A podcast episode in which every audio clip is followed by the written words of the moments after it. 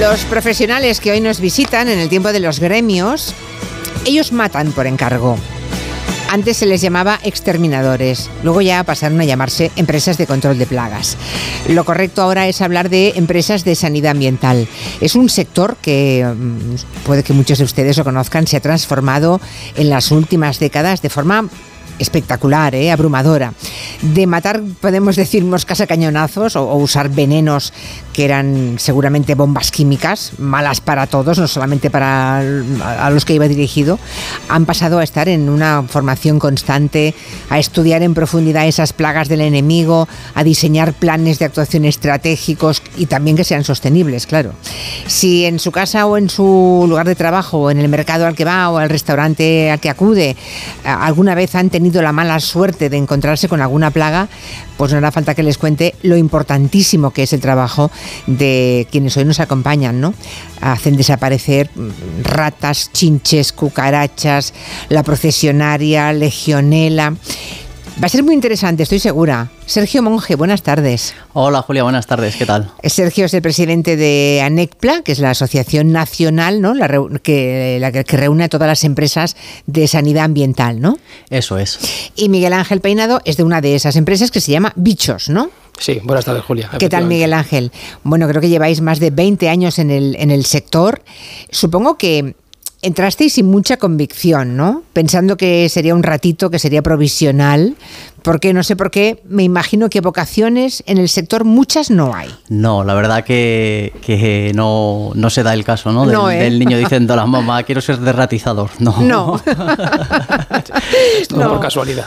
Bueno. Sí, yo, yo vamos, la mayoría, eh, yo diría que, que, todos, y afortunadamente y, cada vez con mayor frecuencia todas, porque también hay que hablar de la presencia de la mujer que está adquiriendo un protagonismo absolutamente definitivo dentro de nuestro sector y creo que es importante recalcarlo, mm. eh, pues al final recalamos todos un poco de casualidad, de rebote, y luego sí que es verdad que hay unos pocos que, hemos estudiado una formación, eh, eh, una formación profesional de grado superior que es salud ambiental, donde se toca el tema este de la sanidad ambiental.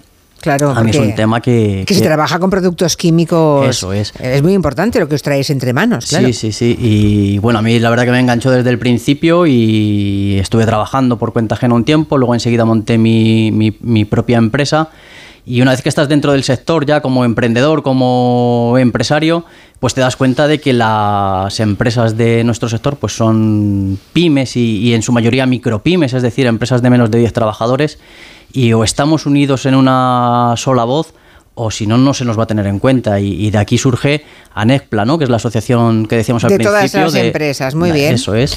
Muy Además, creo que no hay paro en vuestro sector, ¿verdad? Sí, es verdad. Es un, sector en el que entras por casualidad, eh, como no ha sido nuestro caso, pero luego te das cuenta que, te va enganchando. Y, es un sector que tiene una demanda de empleo muy, muy alta, eh, básicamente porque tiene una formación eh, amplia y muy específica y no todo el mundo la tiene. Entonces es verdad que bueno, pues muchas veces nos encontramos con problemas para, para, encontrar compañeros de trabajo. Creo que tú empezaste estudiando física, ¿no? En la universidad.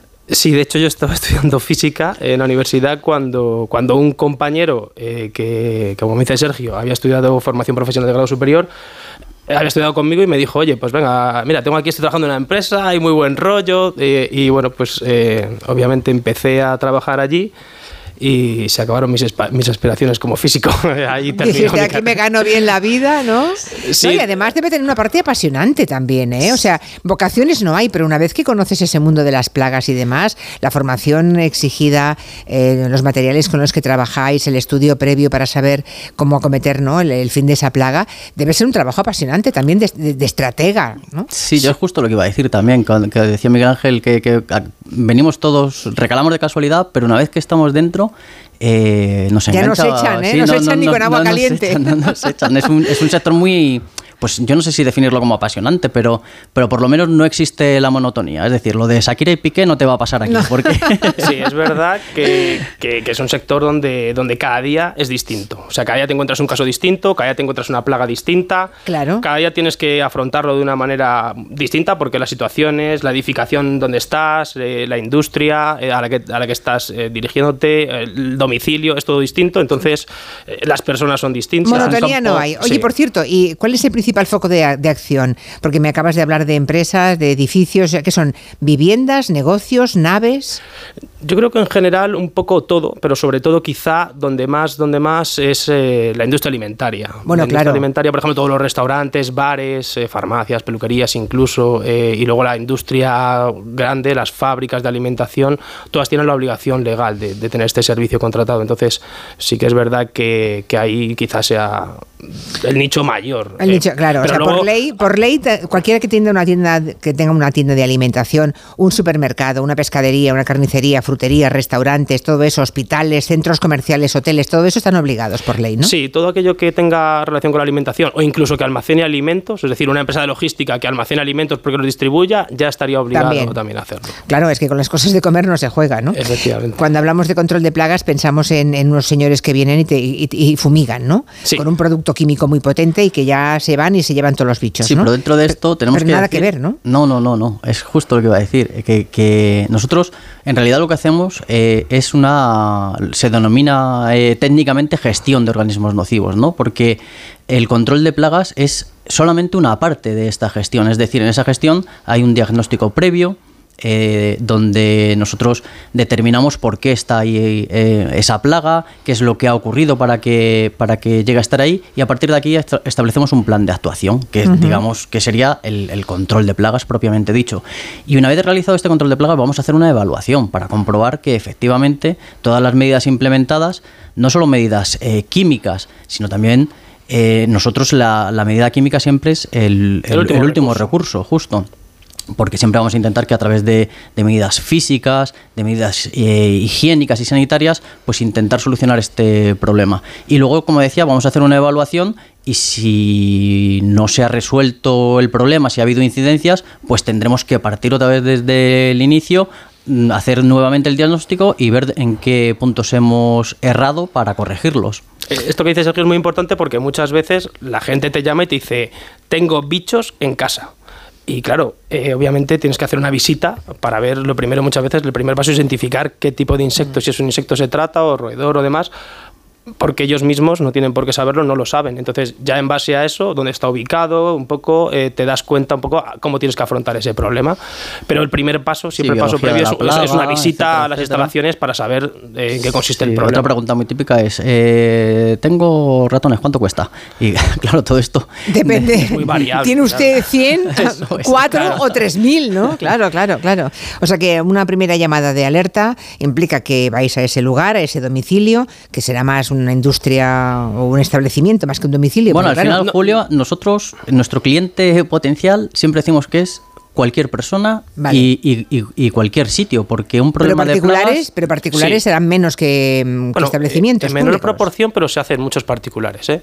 Al final, en, un, en una vivienda, en un residencial, ya sea un unifamiliar o, una- o un piso, eh, eh, ya sea en la ciudad o en el entorno rural, pues puede, siempre es susceptible que haya avispas, hormigas, chinches, mm, eh, mosquitos. O sea, es que. te Y además cada vez somos menos mm, tolerantes con, con este tipo de, de plagas. Nuestros abuelos, pues seguramente que veían un ratoncillo en el patio de casa y decían, bueno, pues un ratoncillo, pues sí, como, como No pasaba siempre. ¿eh?". nada, bueno, claro, Pero hoy en día no, hoy en día si ves un ratón, eh, automáticamente eh, vas a un- o una cucaracha o cualquier tipo de plaga, eh, vas a, a- a, pues muchas veces a llamar a una empresa profesional para que te solucione después el de gritar, llamas a la empresa. Eso es. Después de gritar y subirse a la silla, ¿no? Para Sí. seguir todos los tópicos. es un clásico. Escuchad, por favor, Sergio y, y Miguel Ángel, algunas cosas que nos cuentan los oyentes. Yo recuerdo hace muchos años, sobre los años 80, en la empresa en la que trabajaba, era de electrodomésticos, cuando entraba por las mañanas a la taquilla, bueno, antes de acceder ya iba yo dando patadas al suelo para hacer ruido y palmadas para que las cucarachas Ay, ay, ay. se recogieran, porque era abrir la puerta que te- de acceso a las taquillas, donde de- dejábamos la ropa y nos poníamos el uniforme, y aquello era una mina de cucarachas. Qué asco, Dios, hasta del techo salían. En mi oficina hay un jardín y en el jardín tenemos una rata. Bueno, teníamos. Y lo peor fue que la rata ingresó a la oficina. Y bueno, contraté una empresa de fumigación que lo único que hacía era poner unas trampitas y la rata se seguía paseando a su gusto. En cambio, la señora de la limpieza que venía los sábados a la oficina, le dije, Rosa, por si acaso hay una rata, eh, yo no sé si, quieres venir a limpiar o no, vienes no hay problema. No solo vino a limpiar, no se hizo ningún problema, sino que la mató. Dice que la pisó y con sus manitas la mató. Bueno, el método tradicional. El ¿no? método Rosa, tradicional. Rosa contratada. Ya, sí, ya. o sea, ya para vosotros, ¿no? Que, que vaya a veros que le dais empleo. Claro, es que lo de las cucarachas, bueno, es que hay, hay plagas muy potentes que provocan destrozos o situaciones de auténtica pesadilla, ¿no? Aquí hemos contado más de una vez en el programa algún episodio de plaga de chinches en algún edificio entero, em, hoteles que han tenido que tirar todos los colchones, eso es tremendo, ¿eh? O sea, los chinches, por ejemplo, el tema de chinches hay que tirarlo todo, ¿no? Porque sí. Quizás sea la plaga ahora mismo de las más difíciles de tratar, los chinches. Sí, ¿no? Y además que están en, en expansión, clara. Eh, el- con el aumento de la globalización, el turismo, eh, pues es una plaga que... Es que viajan en las maletas, me han contado, los chinches. Sí, no normalmente cuando vas, por ejemplo, a un hotel que tenga chinches, tú vas, te alojas allí. Muchas veces el hotel no sabe, que, que no es consciente, porque los chinches no los tiene el hotel, se los ha traído otro inquilino anteriormente, tú te hospedas después que él, y es posible que en tu maleta, en tu ropa, de- en tu pijama y demás, eh, te lleves un chinche a casa con relativa facilidad. Y ya la has liado, claro. Sí, efectivamente. Al cabo de un par de meses, primero te empieza a picar una vez cada semana o cada 10 días, tú lo achacas a un mosquito o cualquier otra cosa, pero luego empieza a reproducir y ya te empiezan a picar eh, de manera más seguida, varios todas las noches. Y, y bueno, normalmente a nosotros, incluso muchas veces es muy típico que la gente acuda al médico porque no los ve, como tiene hábitos nocturnos, acuda al médico porque cree que es una alergia, porque alimentaria o de contacto o alguna cosa así, y luego acaba, acaba descubriendo que, que tiene chinches. Pero eso, a ver, si se descubre, claro. Es que tarde o temprano, hombre, claro, cuando ya es muy, muy, muy evidente y estás todo el cuerpo picado, pero claro, es que muchas veces. A, a- veces es menos evidente de lo que parece, Sí. ¿eh? ¿Cómo? A Es veces- menos evidente. Sí, es menos ya. evidente de lo que parece. Vale, vale, vale. O sea, a veces vale. se levantan, porque ya es gente que no duerme bien, no descansa bien, desarrolla como cierta psicosis y, y a lo mejor a las 2 de la mañana enciende la luz y a lo mejor ve alguno. Eh, o sea que sí que esto es bastante frecuente que ocurra. Sí, luego también hay gente que, que, que- que tiene reacciones alérgicas a la picadura y otra gente que no, incluso eh, gente que duerme en una misma cama y uno de los dos se levanta con, con estas picaduras y, y Sí, el acompañante nada, porque no ha Eso desarrollado despista, estas eso, Claro, claro, eso despista, muchísimo. mucho. Claro. Para nosotros eso casi es una pista, pero para el usuario, eh, sí, claro, eh, le, le trastoca completamente. ¿Una pista de qué? de que puede haber chinches, porque nosotros sabemos que muchas veces, en muchos casos, siempre hay una persona, te suelen detectar normalmente por el calor corporal o por, o por el CO2 que emitimos en la respiración. Entonces, siempre hay alguien que, pues, que, que tiene más temperatura corporal Ahí, ahí va el chinche. y ahí va el chinche, o que respira con mayor frecuencia durante la noche y ahí va el chinche. Vale, y, y para acabar con ellos, ¿qué hacéis entonces? Ya decíais que es una de las plagas más difíciles de eliminar, y que además está en extensión.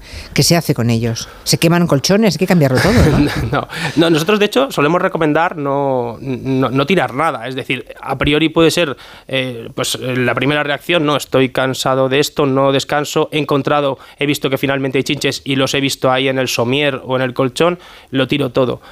Y, y muchas veces lo único que se consigue con eso es expandir la plaga, porque muchas veces tiras el colchón o el somier, eh, lo dejas en la basura y de repente lleva alguien. llega alguien y dice, Sí. joder, si este, este hecho, somier está mejor que el mío. Hay barrios, ¿verdad?, que, que lo ponen, de- lo tiran en el colchón y pone, tiene chinches, como avisando para, para que nadie lo, lo Ah, sí. recoja. Sí, esto, sí, esto sí. es un problema tal que, por ejemplo, aquí en el Ayuntamiento de Madrid hay un servicio de recogida de muebles infestados por chinches, exclusivamente. Se meten Por- en muebles incluso. Sí, sí, mesitas, espejos. Sí, al final eh, buscan cabeceros. cualquier escondite donde puedan estar tranquilos para luego cuando llegue la noche pues salir a, a picar. Y pueden estar tiempo incluso sin picar, ¿no? Como en situación de... mm, Sí, del, de- del letargo durante letargo. incluso meses, Claro, eh, es esperando a que a que llegue alguien, inquilino, para, alguien. Un, un inquilino para, para picarle, eso es. Y- Pero además de todos estos problemas que estamos hablando de, de plagas, también me gustaría recalcar ¿no? de nuestro de nuestro trabajo que la importancia que tiene.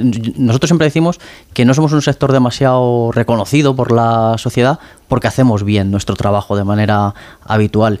Y el trabajo nuestro aparte de, pues esto, de, del asco y del miedo que nos dan las distintas plagas, es un trabajo muy importante eh, para preservar la salud pública. Desde luego, claro, claro, poca broma, sí. Claro, exacto. Y, hablamos además de muchas veces de plagas ciertamente peligrosas, ¿no? Porque ya cuando eh, pasamos de cucarachas y, roedores y, otras eh, plagas que viven más o menos en nuestros entornos y que, y que aunque son transmisoras de enfermedades o vectores de enfermedades, es más complicado que llegue a ocurrir una situación de estas, pero luego sí que tratamos otras plagas como puedan ser mosquitos, como puedan ser eh, garrapatas y otros insectos eh, hematófagos, es decir, que, se alimentan de sangre, que sí que son potenciales eh, vectores de enfermedades, algunas de ellas muy graves. Ahora hace unos días vimos que en Ibiza se han detectado el verano, se detectaron el verano pasado varios casos de, dengue, que además están considerando mm, si son casos de dengue autóctono, es decir, que esto ya es un, peligro latente en pues nuestro... pues sí.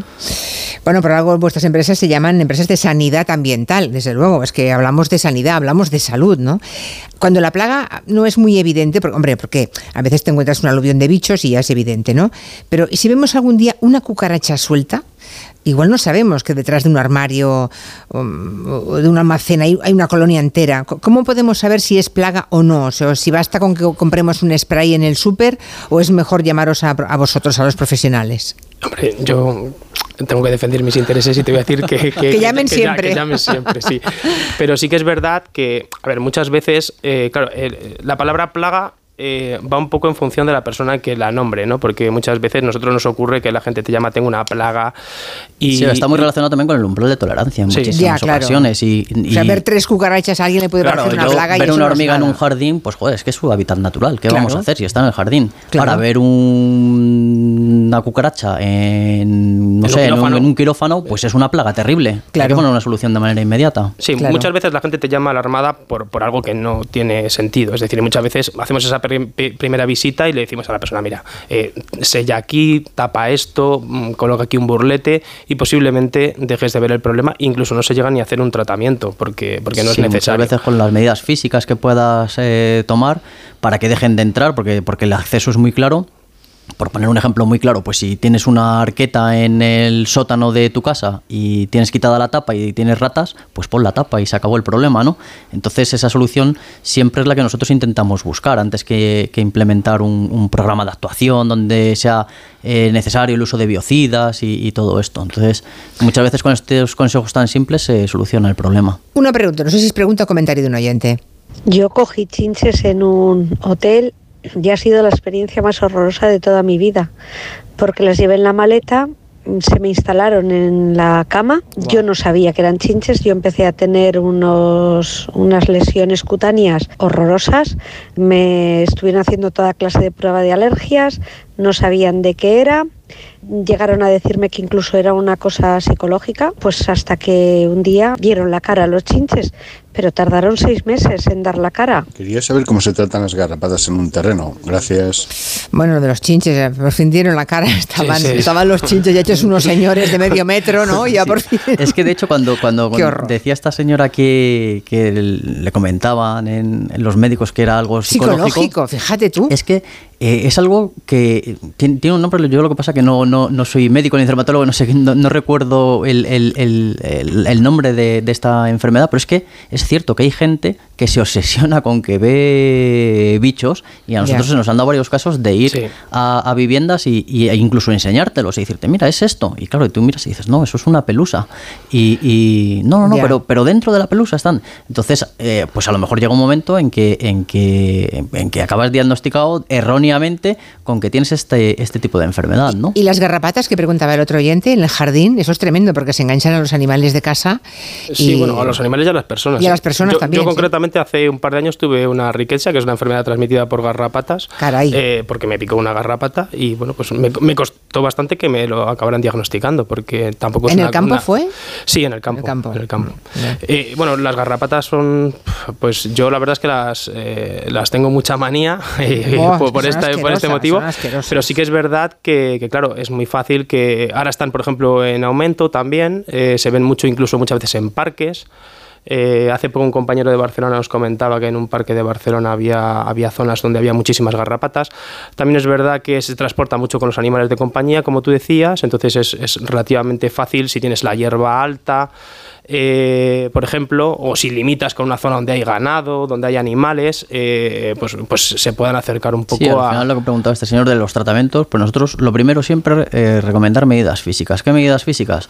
Hierba cortada a ras de, de suelo, no dejar que la hierba crezca de manera indiscriminada, porque las garrapatas lo que hacen mucho es pican a, a- al hospedador que sea, caen al suelo y se suben en, en la hierba alta esperando que, Que pase pase, la siguiente Sí. víctima para, para cogerlo. Entonces, pues eh, este, este, este tipo de, de medidas físicas suelen funcionar eh, bastante bien. Y si luego hay que implementarlo con algún tratamiento eh, normalmente químico en esta ocasión, pues, pues se hace también. Sí, en, en un trato, en un, en un caso como el que nos comentaba este, este hombre, sí que es verdad que debería, a lo mejor, si las tiene ya en el jardín, las ha, las ha visto, a lo mejor realizar un, un tratamiento químico. En el, Como una empresa autorizada, por supuesto que Sí. nuestras empresas están en un registro que se llama ROES, que es Registro Oficial de Establecimientos y Servicios Biocidas, que cada comunidad autónoma, que depende de, de- de la las consejería, consejerías de sanidad de cada comunidad autónoma, y es fundamental que la empresa con la que contacte esté en, en este registro. Que esté en el registro, o sea que uno, uno solo por su cuenta no puede acabar con ellas,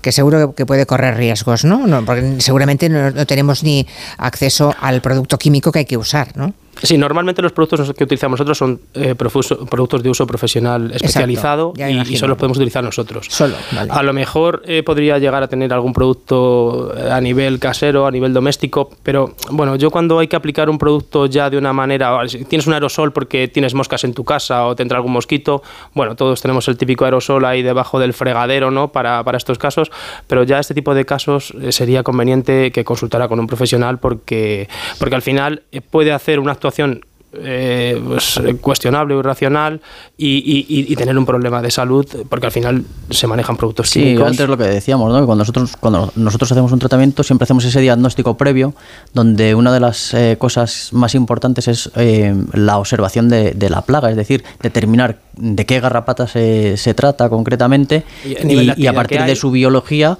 y de la actividad existente, pues implementar las medidas necesarias de control. Y, y todo este análisis, ¿no? Pues desde, desde un punto de vista doméstico no se hace. Lo que haces es, pues lo primero que pilles lo, lo echas y, y un Sí, poco a ver qué, qué pasa, ¿no? En muchos casos la gente lo que hace es que aplica a lo mejor un producto fitosanitario, un producto de jardín, porque tiene más facilidad de acceso a ellos, que sí son insecticidas, pero están pensados para otra, para otra, para, para plantas y para otro método de, otro método de aplicación. Pero bueno, los utilizan a lo mejor indiscriminadamente y Que también es normal, ¿eh? Porque eh, yo, pues yo si tengo un problema de, no sé, pues se me ha roto un enchufe, yo siempre lo intento arreglar antes de llamar al Claro, electricista, ¿no? claro, Pues, claro. Luego lo que te costaba 50 te va a costar 100, pero no pasa nada. claro. Bueno, pues nada, eh, hemos hablado de, de esos animales, también tratáis aguas, legionela, ¿no? O sea que hay Termitas, avispas. termitas, eh, claro, todas Sí, esas eso, infecciones. la sanidad ambiental al final es un término muy, muy amplio, ¿no? Porque dentro de la sanidad Está ambiental pues metido, también sí. hablaríamos de contaminación, hablaríamos de, de otros aspectos relacionados con el medio ambiente y nosotros pues podemos definirnos como, como la parte de la sanidad ambiental aplicada, donde vamos a hablar de plagas, vamos a hablar de, de, de- entonces hablaríamos de espacios, vamos a hablar de agua, en donde tenemos a la legionela y, y vamos a hablar de aire, en el aire donde vamos a tener la calidad de ambiente interior que también estamos ahora posicionándonos en esa en, Mm. En el aire en también, este ¿no? sector para, para pues en nuestras oficinas y demás espacios tener Es- tener esta esta, esta, seguridad en la, en la calidad de, de nuestros alrededores, ¿no? De- Estamos acabando, donde- estamos acabando, es que se me, me- me aprieta el reloj ya. Sí. Ah, ¿Algún momento sabéis, mm, ¿hay, hay más risa o más asco alguna vez? Bueno, ¿Alguna vez habéis tenido un ataque de risa? Sí, muchas veces hemos tenido ataques de risa. Sí, sí, sí, hemos tenido desde, desde gente, bueno, desde a lo mejor el dueño de un restaurante que se enfadaba porque, porque la gente se le quejaba de que tenía cucarachas y él decía que las ofrecía gratis, eh, hasta, hasta, bueno, tuvimos un caso de una persona que, que nos llamó porque tenía lo que ellos llamaban miseria en el cuerpo que bueno, que nosotros pues no sabíamos un poco lo que era, entonces hicimos esta visita que te comentaba Sergio y, y, bueno, decía que su marido tenía miseria, qué era? eh, bueno, se el, el señor no salió a, a la- a- a darnos, a dar la grava y dice que se, se- se tenía que haber rasurado entero todo el cuerpo. Y bueno, luego resulta, nos dieron una muestra en un bote porque pedimos una muestra. Sí, que eran y pelos, que había eran- unos pelillos ahí y lo que eran eran ladillas. Tenía, tenía ladillas. Tenía ladillas en todo el cuerpo, se había tener que, que- que rasurar entero y se las había pegado además eh, a la, a la mujer y a los hijos. Ya, ya. No, a la- a los hijos no, a la mujer. y a la aún mujer. diría, sí, y aún diría el señor que las había pillado en algún viaje, Sí, ¿no? de- en algún decía, hotel. decía que le caían no. del falso techo. Decía que, le. Qué barbaridad. Nosotros ahí pudimos, pudimos escaquearnos, Sí. ¿verdad? Y, de- y decir, no, eso, eso es un asunto médico, tiene que consultarlo con el médico, ¿no? Vaya al médico, No- exacto. No quisimos entrar en más. Madre mía. Cosas veredes. Sergio Monge, presidente de Anecpla y Miguel Ángel Peinado de la eh, empresa Bichos. Gracias a los dos, de verdad. Hemos aprendido muchas cosas escuchándoos. Un abrazo. Gracias Julia. Chao. Hasta pronto. Noticias.